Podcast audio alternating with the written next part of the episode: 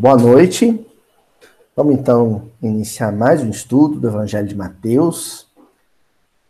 Estamos no capítulo 13, estudando esse livro de uma maneira minuciosa, detalhada, pormenorizada e paciente. Né? Nós estamos atualmente na parábola da rede, né? É lançada ao mar, e aí os pescadores buscam lá, arrastam a rede cheia, de peixes variados, né? Diversas, diversas espécies de peixe. E aí eles se sentam na areia e vão separar os peixes que serão comercializados, os peixes bons, daqueles que se deterioraram. Né? E aí Jesus utiliza essa imagem, essa cena comum do cotidiano palestino no século I, para falar do reino de Deus. Né? E na semana passada, nós começamos a falar sobre o momento em que nós estamos vivendo. Porque Jesus diz que naquele momento específico, naquela hora do dia, naquele instante preciso, era feito esse processo de seleção. Que o reino de Deus se assemelha a isso. A esse processo de triagem, de peneira espiritual. E quando a gente fala de peneira espiritual, é tanto numa perspectiva coletiva, né? Em que os homens são distintos ou distinguidos uns dos outros pela sua qualidade moral, quanto no processo interno, de peneira íntima, em que você vai aprendendo a peneirar o conjunto de sentimentos e pensamentos que tem ao longo do dia para identificar o que presta, o que é bom, o que serve e aquilo que você não deve guardar no coração, cultivar no coração. Esse momento ímpar, né, a que Jesus refere no versículo anterior, é o instante que a gente vive. É um chamado momento de transição. Então, o que é um momento de transição? Um mundo onde impera os processos de provas e expiações, os processos provacionais, os processos expiatórios, é o mundo onde o mal ainda tem um peso maior que o bem. O bem existe, só que o mal impera. O mundo em regeneração é aquele mundo em que a balança se inverte. O bem passa a ter maior peso. O mal continua existindo, mas o bem impera. E aí, posteriormente, nos mundos ditosos ou felizes, o mal desaparece e apenas o bem reina.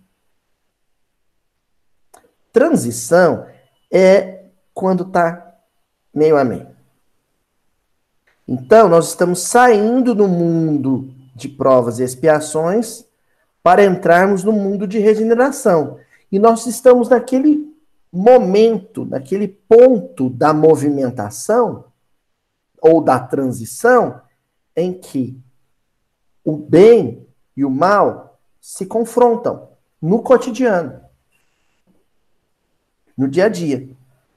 Porque o mal está deixando de imperar, o bem está avançando. Vocês já tinham pensado por essa perspectiva?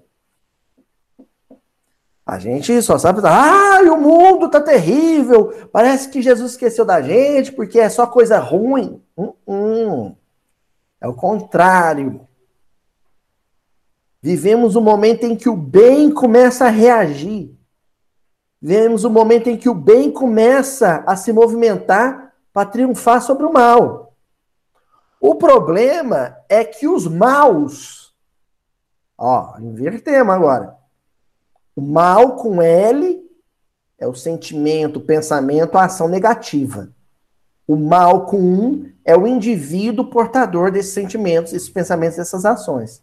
Então, os maus, ao verem o bem triunfar e temendo perder os seus maus hábitos, não querendo abrir mão dos seus maus hábitos, reagem.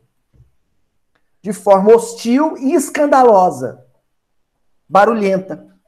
Aí fica-se a impressão, fica a impressão de que o mal está triunfando. Não. É que o mal, para recuar, recua gritando, vociferando, blasfemando, reclamando. Mas o bem está avançando. Entendeu? E é um momento difícil. É um momento de, de equilíbrio de forças. Tanto internamente em nós, quanto externamente, no convívio social. Até aí, tá claro, gente?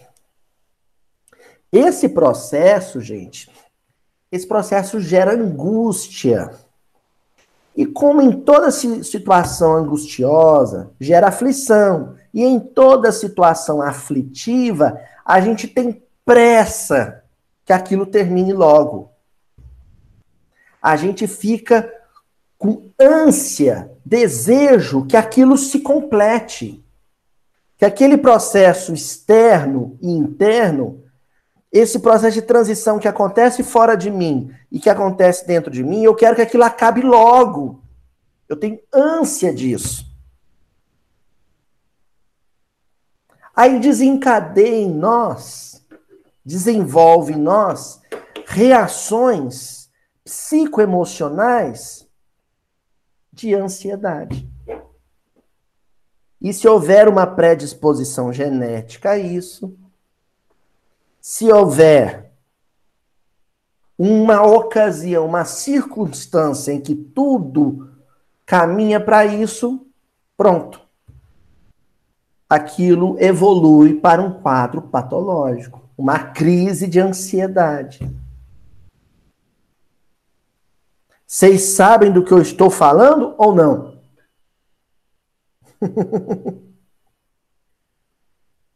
Aí, a crise de ansiedade vai desaguar num processo de frustração, porque eu tenho pressa que essa transição aconteça rápido, e ela não vai acontecer rápido, ela é lenta. A gente ainda cria uns subterfúgios lá, os lances da data de limite. É agora, é agora. Não, não é agora.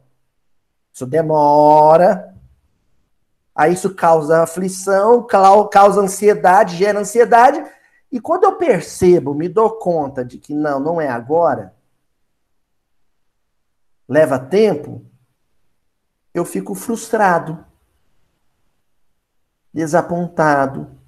Aí, junto com o desapontamento, vem a melancolia, a tristeza, a depressão. Aí, pronto. Aquele quadro patológico, que a princípio era de ansiedade, evolui também para um quadro de depressão. Olha que, que não estou falando tristeza ocasional, nem ansiedade ocasional, não. Eu estou falando quando ela se torna crônica. Todo dia. Quando ela começa a virar sensação física. Tá entendendo, Sadel? Aquele ar que você puxa o ar não vem, não é assim? E o ar não vem, dá um trem ruim no peito, o coração fica apertado, uma vontade de chorar, um nó na garganta. Aí você começa a sentir um cansaço físico. Aí começa a surgir dor no corpo, coração dispara, né? Aí ou vira vontade de chorar ou vira irritação, você fica nervoso. Isso é um quadro misto. É um quadro clínico. Quando isso acontece, depressão e ansiedade juntos, aí você tem que procurar correndo a ajuda de um médico. Porque os médicos são, também são bons médiums. Os espíritos vão te socorrer. Aí você faz prece. Ah, Jesus, Bezerra de Menezes, Eurípides Barçanufo, me ajuda. Mas eles, para te ajudarem, precisam de médiums. Se você não procurar um médico, ele não terá um bom médium, através do qual esse bom espírito vai agir. Muitas vezes os médicos nem sabem, nem têm consciência disso. Alguns são até materialistas. mas eles estão sendo me instrumentos mediúnicos nas mãos do Eurípides Bassanufo, do Bezerra de Menezes, né, do Dias da Cruz, esses médicos espirituais, o André Luiz, para te socorrer.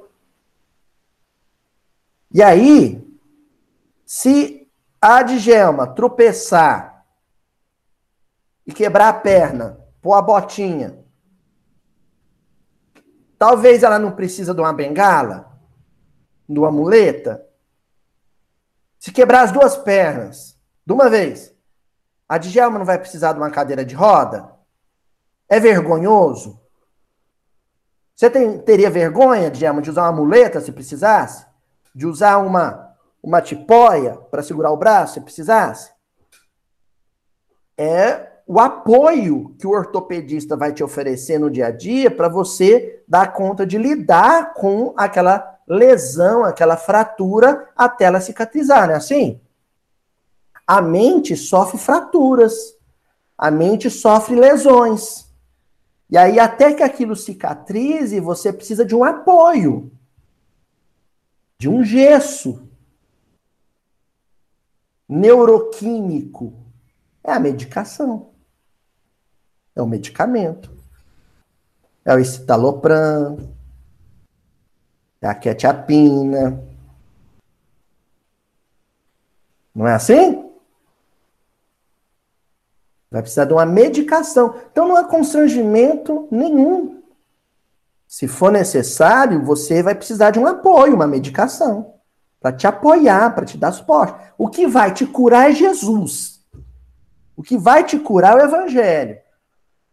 Mas enquanto Jesus cicatriza suas feridas psíquicas, para poder se sustentar em pé, para conseguir dormir, conseguir comer, para conseguir tomar banho, você vai precisar das benesses, as bênçãos inspiradas da farmacologia moderna. A alopatia, a homeopatia, a fitoterapia. Vai precisar de um terapeuta, um psicólogo. Não é assim? Por que, que nós estamos falando disso? Porque esse processo de seleção do bom peixe e do peixe deteriorado é um processo longo e doloroso. Tenhamos paciência com os outros e tenhamos paciência conosco mesmo. Com a gente mesmo. Porque isso não vai passar de um dia para o outro. Tudo que a gente mais precisa no momento é paciência.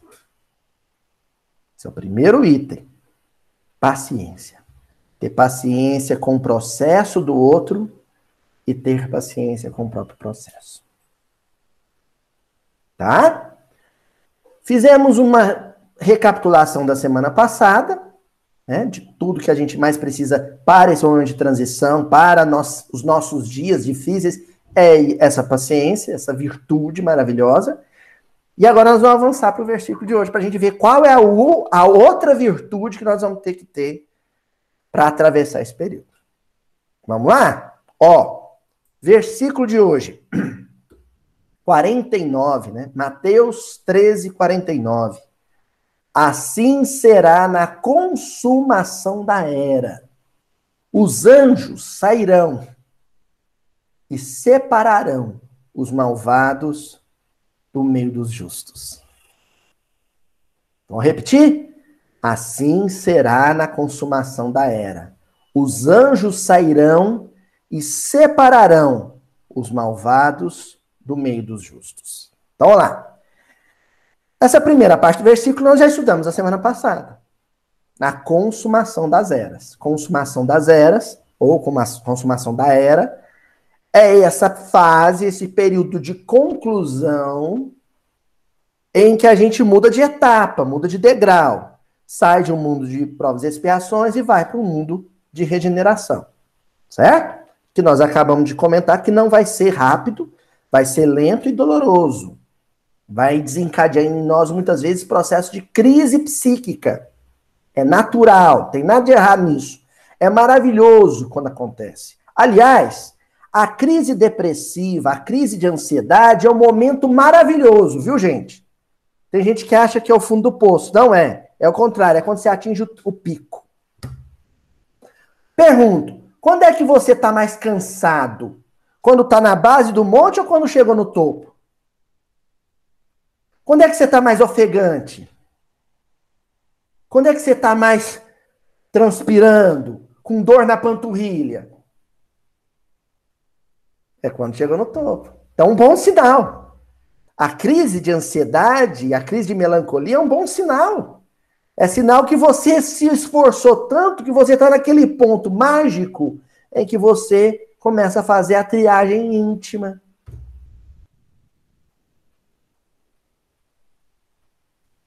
Viu? Se acontecer com vocês, se sintam felizes intimamente, embora tenham vontade de chorar, se sintam felizes e falem assim: cheguei no, no que a, a Meimei, o espírito Meimei, vai chamar de instante dourado. Cheguei no meu instante dourado. Aquele momento mágico em que eu estou a um metro de atingir o topo. Mas é quando a panturrilha vai doer mais. É quando os joanetes, as bolhas, tá tudo estourando no solado do pé é quando eu estou sangrando. Mas é o final da caminhada. Falta pouco. Vai morrer na praia? Nada. Né? Procura um médico, toma um comprimidinho para aguentar o final, né? Dá um gole d'água, não é assim? Para, respira, toma um gole d'água, agora vamos. Ah, nós vamos, vamos até o fim. agora eu chego até, até lá. Quando você chegar no topo e olhar lá de cima, você vai esquecer panturrilha doendo, vai esquecer calo que estourou, unha que lascou, vai esquecer tudo. Tá? Bom, o versículo de hoje, ele vai um pouco além dessa questão do momento crítico que a gente vive. Porque ele vai trazer um componente novo. A gente também já falou da separação do justo e do malvado, que seria a separação do peixe bom do peixe deteriorado.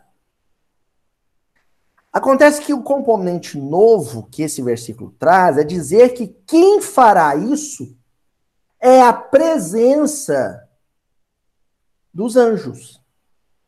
Os anjos sairão. Então, o termozinho que, que a gente vai separar aqui. Eu tô achando que a dona Joana já tinha cantado essa pedra. Adivinhou, dona Joana? então nós vamos separar ali. Os anjos sairão. Tá? E nós vamos separar, porque é aí que está o pulo do gato nesse versículo. Ó, vamos no grego então. Anjo vem de angelos. Nesse versículo, angeloi é o mensageiro. Tá? Então, a origem da palavra, a palavra no seu contexto inicial é mensageiro. O mensageiro do rei. Então, um, um mensageiro que sai em nome do rei, ele podia chegar num povoado e dizer: Olha, o rei mandou dizer que está enviando médicos e engenheiros para ajudar a reconstruir a aldeia. É uma boa notícia, não é? É um anjo que chegou com o bem na voz, com a esperança na voz, com o otimismo na voz. Como também esse mensageiro pode ser o mensageiro de um Deus mau e chegar num povoado e falar assim: Ó, vim aqui para dizer que o rei tá, vai vir aqui aniquilar todo mundo, pôr fogo em tudo. em momento nenhum, a etimologia do grego diz se esse ângelos, esse anjo, é bom ou ruim. Se ele é da parte do bem ou da parte do mal. Se ele vem para trazer boa nova, boa notícia, ou se ele vem para trazer uma mensagem mentirosa, enganosa, perigosa, nociva. Em momento nenhum disso. Na parábola, Jesus só afirma que, na hora que os anjos saírem, os justos e os malvados vão ser separados. Ele só afirma isso. Ele não diz que tipo de anjo. Aí alguém vai dizer assim: Uai, Luiz, mas todo anjo não é bom? Eu achei uma pérola no livro dos Espíritos, gente. No livro segundo, lá no capítulo primeiro dos Espíritos, na questão 128 são né, tantas questões e, e, e, tem algumas questões que passam batido. De vez em quando você fala, opa, aqui tem, tem um tesouro nessa questão, vamos explorar. Kardec vira para os espíritos e pergunta o seguinte: os seres a que chamamos anjos, arcanjos, serafins, formam uma categoria especial de natureza diferente da dos outros espíritos? E os benfeitores respondem para Allan Kardec: não são os espíritos puros, os que se acham no mais alto grau da escala e reúnem todas as perfeições. Uai, Luiz, mas aí os espíritos estão firmando para Kardec que os anjos são os espíritos puros, que agem em nome de Deus, que falam em nome de Deus, que trazem a mensagem de Deus. Sabe qual é o problema? Tem muito espírita que vai ler o livro dos espíritos, lê a pergunta, lê a resposta, mas tem preguiça de ler as notinhas que Allan Kardec insere em muitas respostas. Sabe aqueles adendos, aqueles anexos que Kardec vai lá e acrescenta um comentário dele? Não pode pular aquilo, não. Aquilo é coisa de gênio. Nessa questão 128, Kardec vem embaixo e escreve o seguinte: olha o que Kardec vai escrever. A palavra anjo desperta geralmente a ideia de perfeição moral. Então, olha só. Kardec era um poliglota, gente. Kardec sabia muitas línguas. E algumas dessas línguas, línguas mortas. Ele sabia o grego antigo, o romano, o latim, né? Ele sabia o hebraico. Então, quando ele fala a palavra anjo, ele está se referindo a sua etimologia grega. A origem da palavra no grego. Então vamos ó, repetir. Abre aspas. A palavra anjo desperta geralmente a ideia de perfeição moral. Entretanto, ela se aplica muitas vezes à designação de todos os seres, bons e maus, que estão fora da humanidade. Todos os seres, bons e maus, que estão fora da humanidade. Aí ele já dá um dado curioso. Um espírito que está no fluxo, na alternância de reencarnações sucessivas, desencarna, erraticidade, reencarna, desencarna, erraticidade, reencarna, porque está evoluindo, a gente pode dizer que esse espírito está bem inserido no contexto humano de provas e expiações. É a maioria de nós. Só tem dois gêneros de espíritos que postergam ao máximo o período de erraticidade e que demoram muito, portanto, a reencarnar. Ou os espíritos muito superiores, que só reencarnam em missão, né? que às vezes ficam mil anos sem reencarnar. Ó, agora eu tenho que reencarnar. Vou reencarnar em missão. Ou então, os espíritos muito atrasados, muito endurecidos, alguns deles perderam a forma perispiritual. Os ovoides, lembra? O André Luiz fala dos ovoides. Esses espíritos, em função do livre-arbítrio, os espíritos deixam eles lá quietinho no canto deles. Eles não reencarnam. Ficam o Gregório, no livro Libertação, já estava há 800 anos sem reencarnar. Até que vem aqueles períodos de transição, igual que a gente está vivendo. E aí os benfeitores falam: agora você tem que reencarnar, meu amigo. Você vai reencarnar. O que eu estou querendo dizer até aqui, e olha que tem mais coisa para ler aqui de Kardec, hein? A gente parou só para comentar o que Kardec está dizendo. É que nesses períodos de transição, aquelas regiões de furnas, tá? aquelas regiões de profunda escuridão, ocorrerão processos de resgate de entidades ali inteligentíssimas, geniais, de um intelecto absurdo, mas de um coração empedernido, endurecido, teimoso, que não quer reencarnar, mas que vai ter que reencarnar. Quando esses espíritos reencarnarem, eles reencarnam com um poder, um potencial de liderança enorme. Um verbo eloquente, mas movido por aquilo que há de mais nocivo no seu coração. Então eles se tornam mensageiros, ó, mensageiros, mas de coisas ruins. Como Deus é bom, não deixa esse cidadão reencarnar sozinho para influenciar a humanidade. Ou seja, para influenciar aqueles espíritos que estão no, no cotidiano de reencarnar desencarnar. Então reencarnam também grandes missionários, grandes avatares.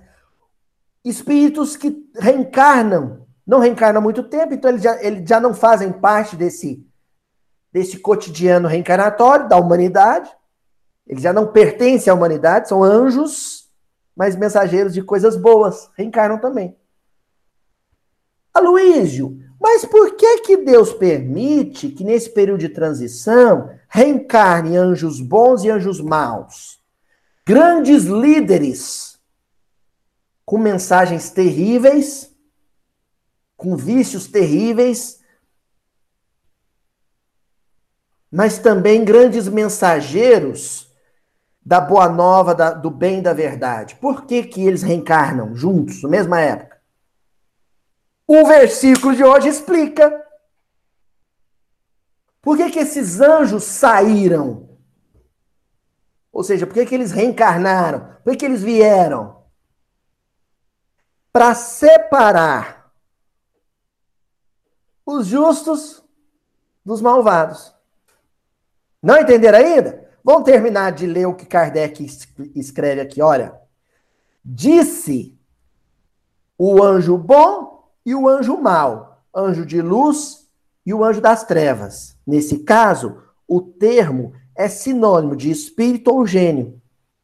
Tomá-lo aqui, tomamos-lo tomamos aqui na sua melhor acepção tomamos-lo aqui na sua melhor recepção. Então o Kardec está fazendo, nós vamos doravante usar para o efeito didático aqui no livro a palavra anjo referindo a esses espíritos superiores. Mas eu faço questão de enfatizar, Kardec está dizendo, que a palavra anjo, na sua origem, ela era usada tanto para falar de mensageiros bons quanto mensageiros maus. E o texto que nós estamos estudando do Evangelho aqui é um texto anterior ou posterior a Kardec? Muito anterior. Então, quando Jesus e o, evangelista faz uso da palavra angeloi aqui, é na sua origem cultural, se referindo a anjos bons e anjos maus. Sabe por que, que Deus permite a presença dos dois? dos dois influenciadores, dos dois paradigmas, para o coelho sair da cartola. É assim. Quando um gênio maligno, um espírito maligno, reencarnado, abrir a boca, da boca dele vai sair preconceito, estímulo à violência, vaidade, orgulho, maldade. Correto? Quando ele abrir a boca. A multidão vai ouvir. Aqueles dentre a multidão que se sentirem afetados, tocados, sensibilizados, atraídos, envolvidos, imantados nesse discurso tóxico, é o malvado do versículo. Saiu da toca.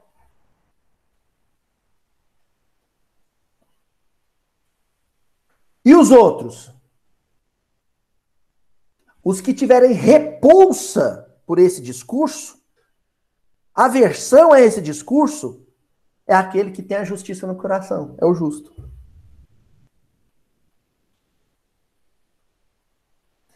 Agora, se subir num palanque, se subir num púlpito, se entrar na internet, abrir um canal na internet, alguém que fale do amor, da compaixão, da misericórdia, da solidariedade, do respeito ao próximo, o amor pela natureza, quem é da multidão que vai se sentir atraído, envolvido, tocado, sensibilizado por esse discurso?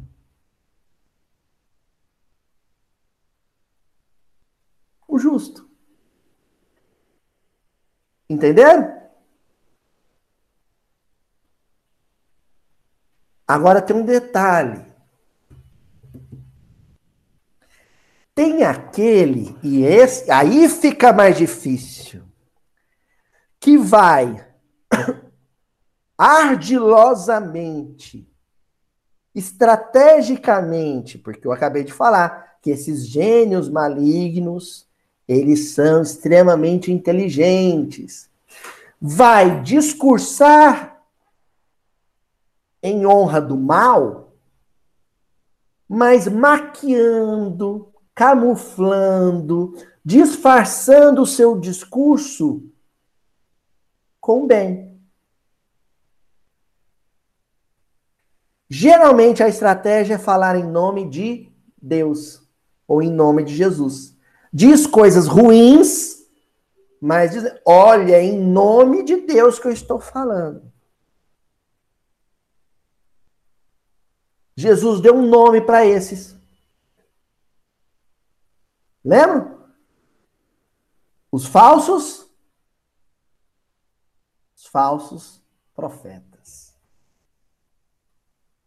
Lembra? Jesus falou, os falsos profetas. O que é o falso profeta?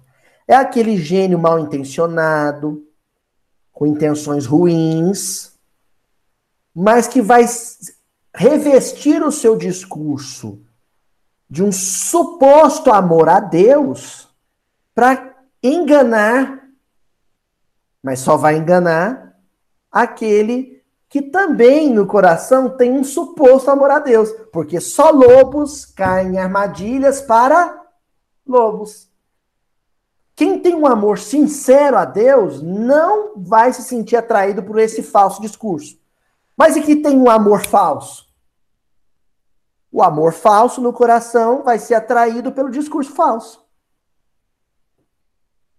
Ó, a, a Flávia fez uma pergunta aqui no chat. Mas aqueles que se sentem atraídos pelos discursos do bem e do amor, ainda pode ter neles defeitos ou mazelas íntimas? Hum, boa pergunta, Flávio. E aqueles. Na, não estão criando essa imagem da plateia, viu, gente? Mas é no dia a dia, tá? No ponto do ônibus, é em casa. Mas e aquele na plateia? Né, o, o espectador, o audiente, que tem repulsa, aversão pelo discurso do maligno e por conta dessa repulsa e dessa aversão passa a odiá-lo.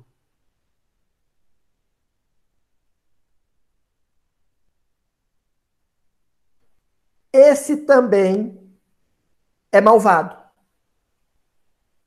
Ah!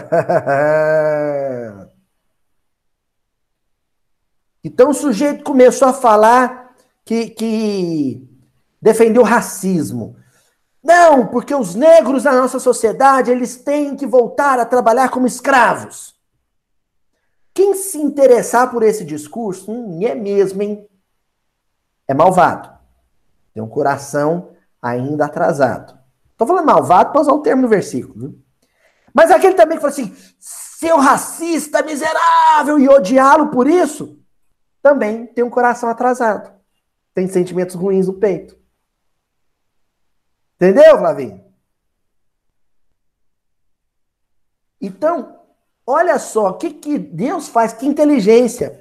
Ele solta esses anjos no mundo com esses dois discursos, com essas duas posturas, porque além do discurso tem a vida, né? E fica esperando os coelhos sair da cartola. Você sabe que Freud explicava muito isso, né? Quando Freud vai comentar, por exemplo, o caso do nazismo, é uma coisa muito séria, assim, né? Será que todo mundo na, na, naquela época aderia àquele discurso? Não. Adolf Hitler foi o grande responsável por aquilo? Parcialmente. O que acontece é que quando um líder carismático faz um discurso de ódio, ele faz, ele provoca no psiquismo da, de muita gente uma erupção vulcânica. Então, aquela lava que estava latente lá no fundo vem para fora. Mas estava lá. Já estava lá. Ele não inventou aquilo. Hitler não colocou nada na cabeça de alguém. Ele fez sair.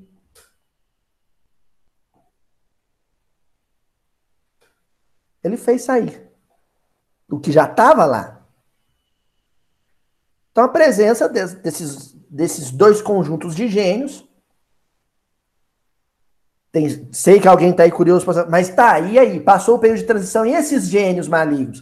Esses estão tendo a última oportunidade reencarnatória. Tá? Aí vai existir os processos de exílio. Esses espíritos, né, é o que na, na, na, pedagogia, na escola, a gente chama de líder negativo da turma. É aquele sujeito que lá ele comanda a patota, né?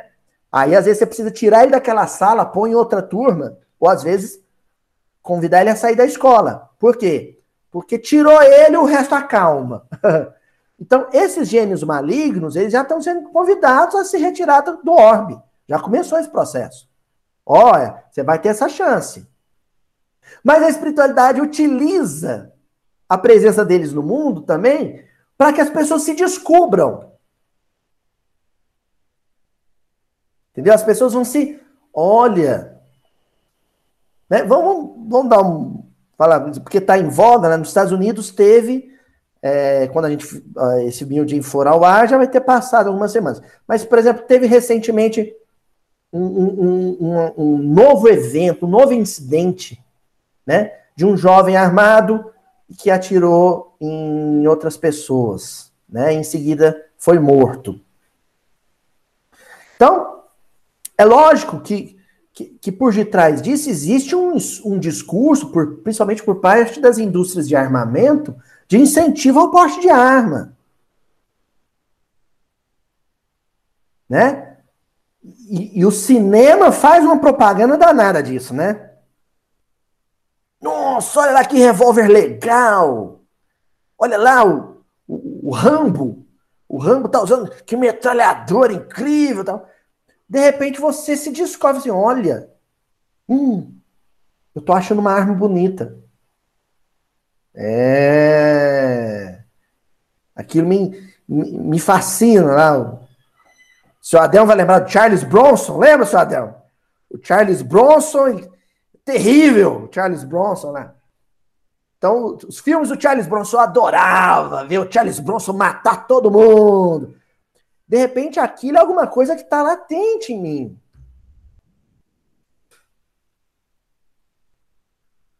Alguma coisa que está ali e aflora, né?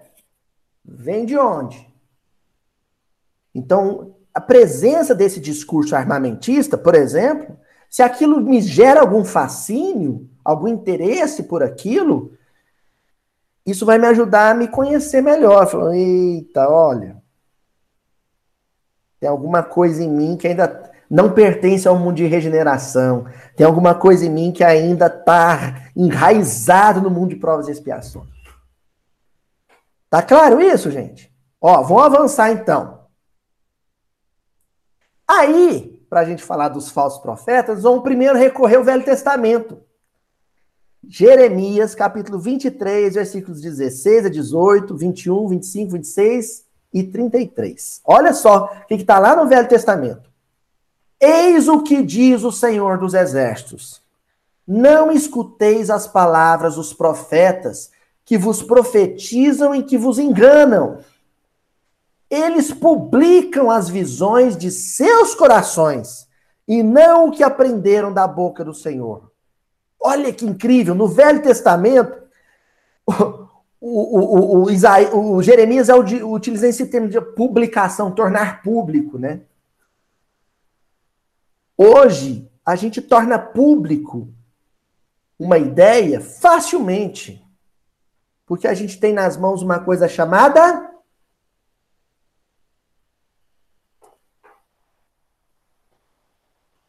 rede social, o nosso palanque pessoal. Ali eu falo e sou ouvido. E aí o profeta, antes de Jesus, está alertando: olha, quando chegar esse tempo das redes sociais, em que todo mundo vai ter um microfone na mão, aqui ó, todo mundo vai ter um microfone na mão, cuidado, porque vai ter gente que vai dizer que está falando em nome de Deus, mas na verdade as coisas que diz saíram do coração delas.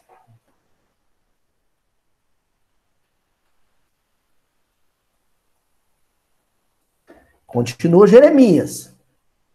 Dizem aos que de mim blasfemam: O Senhor o disse, tereis paz, e a todos os que andam na corrupção de seus corações. Nenhum mal vos acontecerá. Mas qual dentre eles assistiu ao conselho de Deus? Qual que viu e escutou o que ele disse? De todos que falam em nome de Deus, Quantos só emprestam a voz para que Jesus fale? E aí a importância do evangelho, de estudar o evangelho. Quem estuda evangelho não cai na teia de aranha. Sabe por quê? Ó, escuta aqui. Meus irmãos do grupo Miltinho, estamos aqui reunidos em nome de Jesus. E hoje eu quero falar com vocês sobre a importância de nós desmatarmos e destruirmos todas as árvores para transformar em renda. Vamos transformar a floresta em capital para que tenhamos conforto em nossas casas. Que Jesus nos abençoe porque é em nome dele que nós estamos a dizer essas coisas. Vocês conseguem imaginar Francisco de Assis com a motosserra na mão? Vocês conseguem imaginar Chico Xavier riscando um fósforo e jogando no mato? Matando os bichinhos queimados? Né? As oncinhas com as patinhas queimadas? Vocês conseguem imaginar? Eurípides Barçanufo carbonizando uma cobra, uma serpente, no meio da mata aqui em Sacramento? Então, quem estuda evangelho sabe o que poderia sair da boca de Jesus ou não. Sabe. Isso nunca sairia da boca de Jesus. Por mais que a pessoa fale em Jesus, cite Jesus, mencione Jesus, mencione, mencione a Bíblia que for. Não, Jesus nunca diria isso. Isso é Jeremias que está falando. Velho Testamento. Mas aí, Jesus, no Evangelho, vai lá em Mateus e reforça o que Jeremias está dizendo. Mateus capítulo 24, que nós ainda vamos estudar, que é o sermão profético. Mateus 24 é o, o texto do Evangelho de Mateus que anuncia os nossos dias. E aí, Jesus diz assim: Tende cuidado para que alguém não vos seduza, porque muitos virão em meu nome dizendo: Eu sou o Cristo, e seduzirão a muitos. Muitos irão, eu sou Cristo, Cristo do grego, Christos, que é a palavra correspondente ao hebraico Hamashiach, que quer dizer Messias. Eu sou Messias. Muitos dirão isso. E Jesus está dizendo: cuidado para que eles não vos seduzam. Mas o que, que é esse cuidar para não ser seduzido? É não entrar na rede social mais? É isso. É isso, Tânia. Ah, para eu não ser seduzido pelo discurso mal ou discurso maquiado, eu vou me trancar. Não, não quero mais. É isso?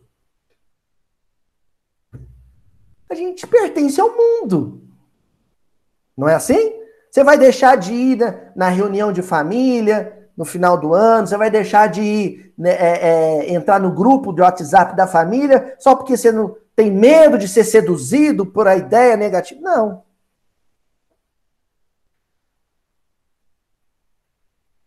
Você vai estudar evangelho.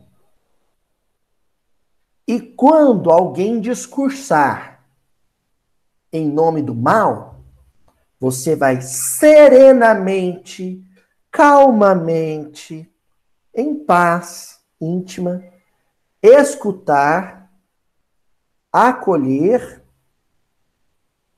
e transformar aquilo em prece íntima. Sem odiar a pessoa. Sem odiar ninguém. Isso é fácil? Não, não é. Daí Jesus acrescentar: Levantar-se-ão muitos falsos profetas que seduzirão a muitas pessoas. E porque abundará em iniquidade, a caridade de muitos esfriará. Olha! E porque abundará a iniquidade, e porque os discursos de ódio serão muitos, a caridade, a misericórdia, a compaixão de muitos vai se esfriar. Vou, vou traduzir isso. A gente está vendo tanta asneira ser dita, né? O moço que maltrata a moça da portaria no prédio dela. A outra senhora que vai e maltrata o rapaz que trabalha na farmácia porque por causa do cabelo dele. Aí a gente vai escutando isso e aí muitos de nós vão começar a ter aquele sentimento assim: ai, que mundo horroroso, eu perdi a fé na humanidade. Ai, tô tão desencantada com, com as pessoas. Vou ficar só com os meus animaizinhos, com meus pets, porque eles são muito melhores que o ser humano. Ah, eu não vejo a hora de ir para um sítio, né? Uma fazenda, me isolar, porque o mundo tá horroroso. Sabe o que é isso? A sua caridade, o seu espírito de compaixão, de misericórdia, de companheirismo, até pelo malfeitor, esfriou. Pronto, você está fora de combate. Você não serve mais para o trabalho com Jesus. Então, cuidado. Para que o discurso dos maus não te faça perder o entusiasmo com o bem.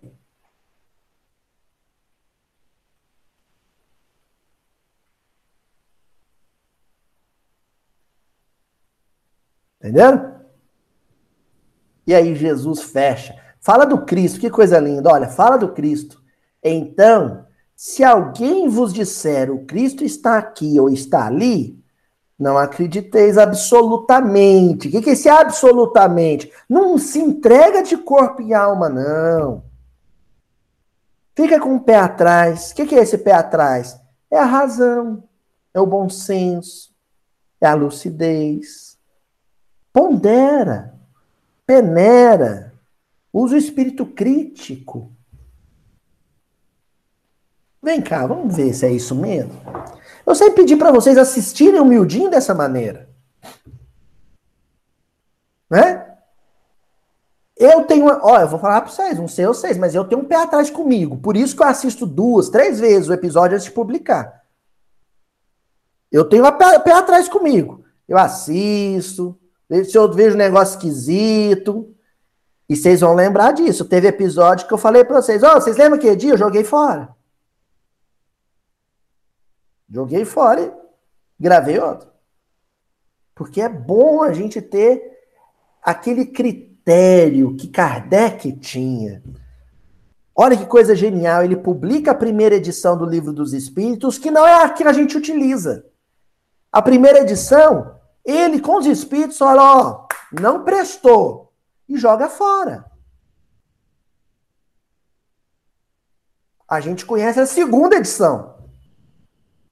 Kardec limou, eliminou perguntas. É o que Jesus está dizendo. Se alguém falar, ah, eu sou Cristo, não vai não, calma. Epa, espera aí. Você é o Cristo? Como é que é isso? Vamos ver se é mesmo. Eu tenho aqui, ó, uma descrição do original. Ó, vamos ver se é mesmo. Aí você pergunta pro tal Cristo: se alguém cortar a orelha de um semelhante na sua frente, e esse semelhante for o seu malfeitor, você vai apoiar o ato de violência ou condená-lo? Se o cara responder ah, é legítima defesa, todo cidadão merece ter a sua arma para se defender, pula fora. Não é o Messias. Não é. Não é o Cristo. Ó, continuamos. Porquanto falsos cristos e falsos profetas se levantarão e farão grandes prodígios e coisas de espantar, ao ponto de seduzirem, se fosse possível, os próprios escolhidos. Os próprios escolhidos. Ninguém está a salvo deste processo de sedução. Para você cair num processo de, de sedução desse, basta um, um momento de invigilância. É muito fácil cair nessa lábia. Muito fácil. Basta que por um momento você se esqueça de quem Jesus é para imaginar que qualquer um pode assumir essa postura salvacionista, sendo que Salvador é um só. Muito fácil isso. Vocês estão percebendo? Que esses anjos que Jesus fala, ó, os anjos sairão, eles virão. E na hora que eles aparecerem, todo mundo vai sair da toca. Quem for mal vai se sentir atraído pelo discurso do mal. Quem for bom, bom vai se sentir atraído pelo discurso do bem. É só você olhar suas preferências no YouTube. O, ó, te, nós temos uma ajuda nesse processo. Os algoritmos do YouTube. Não é? Olha aqui. Quando você entrar no YouTube, se você, quando entra no YouTube, só vê vídeo de comentarista do Big Brother, é, vídeo de filme de violência, vídeo de fofoca de novela, aí você fecha o YouTube. Amanhã, quando você entrar no YouTube de novo, quais vão ser as sugestões de vídeo? Não é? Você só vê vídeo de futebol. No outro dia, quando você entrar no YouTube, qual vai ser, vão ser as sugestões de vídeo? Não é? Só vai aparecer vídeo de futebol para você ver. Porque o algoritmo, ele avalia as suas preferências. Agora, você entra, assiste miudinho, assiste miudinho, assiste só gente boa, gordinho lá de Uberaba, gente boa, bacana, cabelinho, ó, penteado, fez a barbinha tal. Próxima vez que você entrar no YouTube, vai estar tá lá, miudinho, miudinho, miudinho. E se você tivesse inscrito no canal e clicado no sininho de notificação, então, Mamão com açúcar. Só vai aparecer vídeo de palestra espírita. Olha que legal. Tem gente que segue o canal do Mildinho que fala: olha, eu vi os vídeos do Arthur Valadares. Aí de tanto eu ver os vídeos do Arthur Valadares, um dia o YouTube me sugeriu o Mildinho. Aí eu comecei a seguir o Mildinho. Os algoritmos são do bem. Quem é do mal é a gente. Os algoritmos vão só ser o meu espelho. Os algoritmos do YouTube são meu espelho. Ali eu me enxergo, as minhas preferências. Dá uma visitada no, na página inicial do YouTube e vê lá o que que o algoritmo está te sugerindo. É você aqui.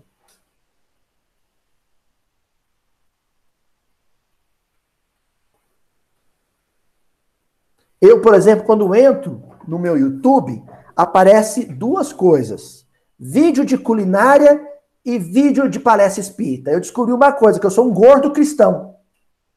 Entendeu? Sou um gordo cristão. Eu aprendo duas coisas quando entro no evangelho: fazer pão e fazer palestra. Ó, oh, mas vamos continuar que a coisa é séria. Nós estamos rindo, mas o trem, é... o negócio é sério. Aí, o Emmanuel vai descrever o outro lado, a outra face. Nós até agora falamos do falso profeta. Aí o Emmanuel vai falar também do embaixador divino. E ele vai falar disso no livro Opinião Espírita, capítulo 54. A lição se chama Embaixadores Divinos. Dos bons anjos aqueles que vêm com o discurso do bem. E ao discursarem, ao viverem o bem, faz sair de dentro das pessoas, faz transbordar de dentro das pessoas o que há de melhor nas pessoas. Então elas se sentem atraídas por isso. E assim é que o mundo, quando a gente está dizendo muito disso, né? O mundo está dividido, né? Assim? O mundo está dividido. Ah, a família se rachou no meio. É porque na família tem quem defende o porte de arma e tem quem não defende o porte de arma. Na família tem quem defende o, o, o, o, racismo, o policial que matou o rapaz negro, e tem o pessoal que, que é contra isso. Então dividiu. Não é isso que Jesus disse que ia acontecer? Que ele ia dividir, ia jogar pai contra filho? É o que está acontecendo. A presença dos bons avatares, mensageiros, mas também a presença dos falsos profetas, dividiu a sociedade mundial. Em quem defende a, a humanidade, a ecologia, a solidariedade, a justiça social, a não violência, a paz entre as pessoas, e quem defende o poder do dinheiro, o poder da política, o poder das armas, dividiu a sociedade. Como é que eu vou identificar quem representa Jesus? Nesse texto, Emmanuel começa dizendo assim: Eles os embaixadores divinos, quando chegam a nós, espíritos internados na escola da evolução, trazem consigo as harmonias supremas. As harmonias supremas. Quando eu falo em harmonia, ó, a dona Joana canta no coral, né? A, a, a dona Tatiana toca piano, o pessoal da música aí. Quando eu falo em harmonia, o que, que vocês lembram?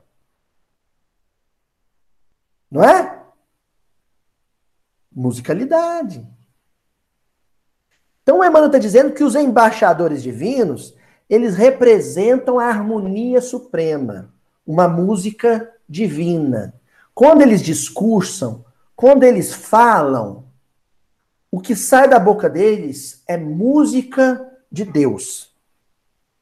O falso profeta, quando ele fala, o que sai da boca dele sai do coração dele. Então é, é mais ou menos assim, né? Com perdão à turma do, do heavy metal, né? Então, quando alguém que é, é representante do bem fala, o que você está escutando é uma sonata de bar. Quando alguém do ódio fala, é como se você estivesse escutando lá o Slipknot, né? O... Que é, parece mais um ruído do que um som. Com todo respeito à, à turma que, que gosta do, do, do metal pesado, né? Do rock pesado. Mas é basicamente isso.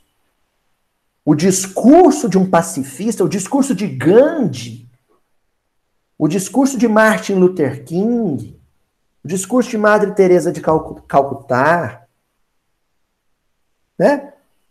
É música. É harmonia divina. Tudo se harmoniza quando eles, quando eles falam, quando eles abrem a boca. Quando Chico Xavier abria a boca, tudo se harmonizava.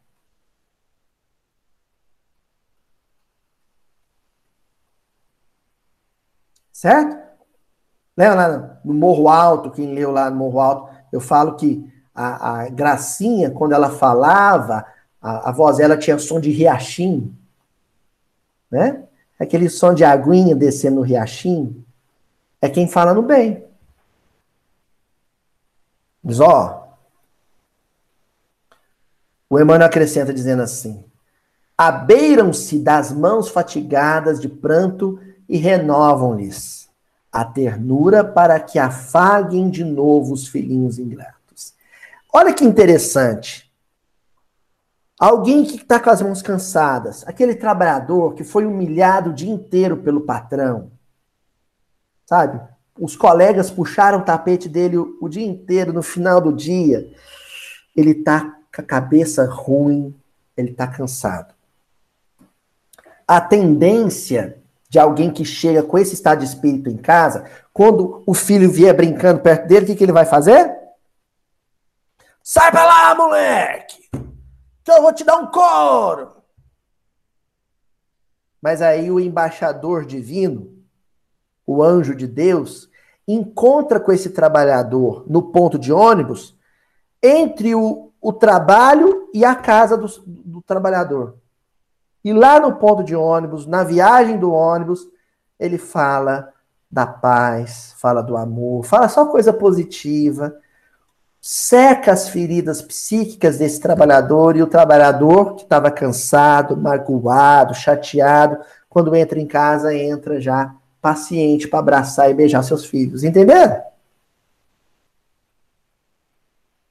Então, o embaixador divino é aquele sujeito que no ponto de ônibus, em vez de reclamar da política, em vez de falar mal do, né, do campeonato brasileiro, ele fala do bem. E fala, nossa, que dia bonito, olha que chuva gostosa que tá hoje, né? Olha, agora, olha lá, arco-íris, meu Deus do céu, aquela pessoa que só fala coisa boa. Ó, outra característica que o Emmanuel vai destacar nele.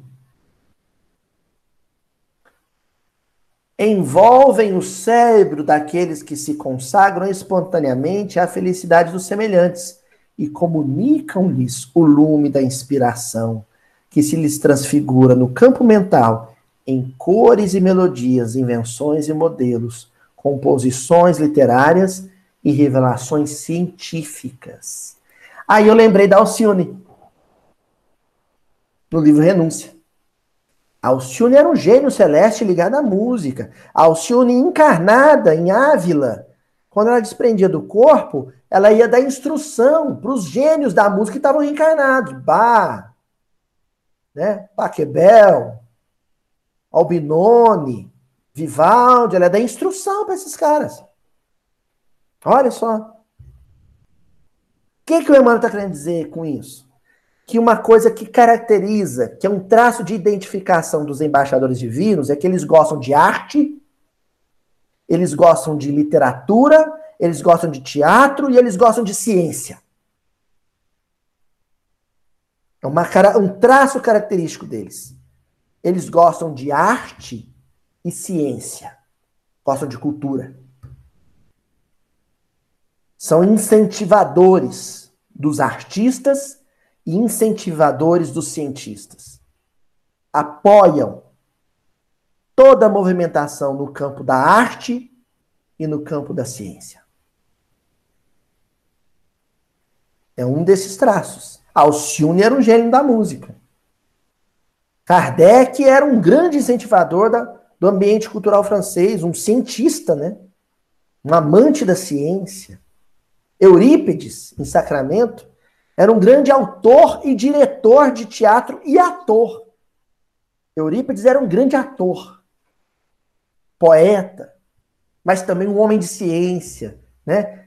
Que trazia para Sacramento um telescópio, instrumento, né? De laboratório para estudar com os alunos.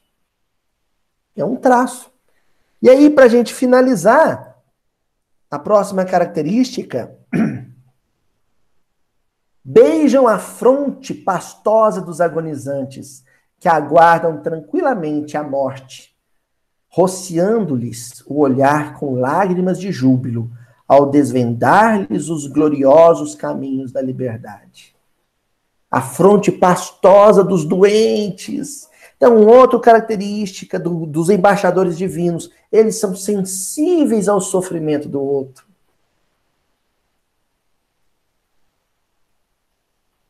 Então, se, se, se você chega para um embaixador divino desse e falar assim: ah, o meu, o meu familiar está com Covid no hospital, ele não fala para você assim, paciência, né? A pandemia é isso mesmo. Ele não faz um negócio desse. Ele chora com você. E fala: nossa, oh, vou rezar agora, que dor, né? Que sofrimento essa compaixão, esse espírito de misericórdia com o, o outro que sofre, é um traço característico desses embaixadores divinos. Então, para a gente estar tá fechando, a presença desses dois perfis espirituais no mundo é um, chama, um chamariz, sabe? É um atrativo, é um, é um odor. É assim.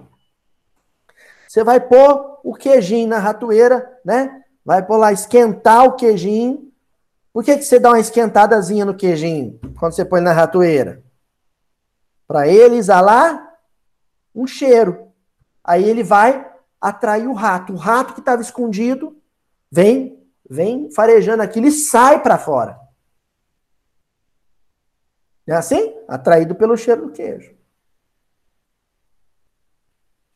Quando o malfeitor, o líder negativo, né, o gênio negativo reencarna e discursa, ele é esse queijo, atraindo o rato que estava lá no porão, lá no, na escuridão, lá no esgoto.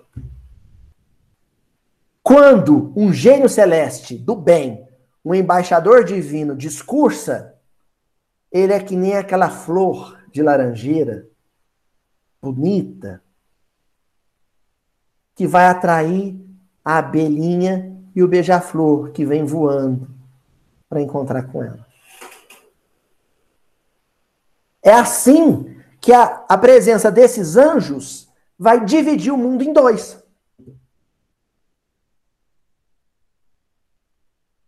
O bicho asqueroso da profundeza, que é aquele sentimento perverso que brota da gente, ou a abelhinho, beija-flor alado, que voa atrás do perfume. Que é aquele sentimento melhor que brota da gente. A pergunta que eu faço para mim mesmo: que tipo de discurso me atrai? Que tipo de discurso me seduz? Que tipo de discurso me entusiasma, me envolve, me fascina? E a pergunta mais séria de todas. Esse discurso que tem me atraído, que tem me entusiasmado, ele é o queijo da ratoeira ou ele é a flor de laranjeira? Porque a atração por um determinado discurso vai me revelar. Vai dizer para mim quem eu sou. como os algoritmos do YouTube também vão me revelar. Vão dizer quem eu sou. Entendeu? É isso aí. Então vamos ler de novo o versículo de hoje, que agora acho que vai ficar bem, bem claro. Ó, Vamos voltar lá no versículo. Assim será na consumação da era, hoje, nossos dias. Os anjos sairão. Então, os mensageiros serão enviados, né? Cada qual com a sua mensagem própria. O mensageiro da sombra, da escuridão e o mensageiro da luz, né? E separarão os malvados do meio dos justos. Tá tudo misturado, mas com a presença desses dois tipos de mensageiro, vai ficar muito claro quem cultua o discurso X e quem cultua o discurso Y. Quem é fascinado, entusiasmado com o discurso das sombras e quem adere é entusiasmado com o discurso da luz. Aí vai ficar muito claro o joio e o trigo, os lobos e as ovelhas. Nós estamos vivendo isso. Estamos vivendo isso em família. Tá? Amemos a todos. O fato de hoje ficar mais claro para a gente quem no meu serviço é entusiasmado com a guerra e quem é entusiasmado com a paz, não quer dizer que eu não tenha que amar também aquele que faz apologia à guerra. Amar a todos. Certinho, gente? Até a semana que vem. Abração para todo mundo.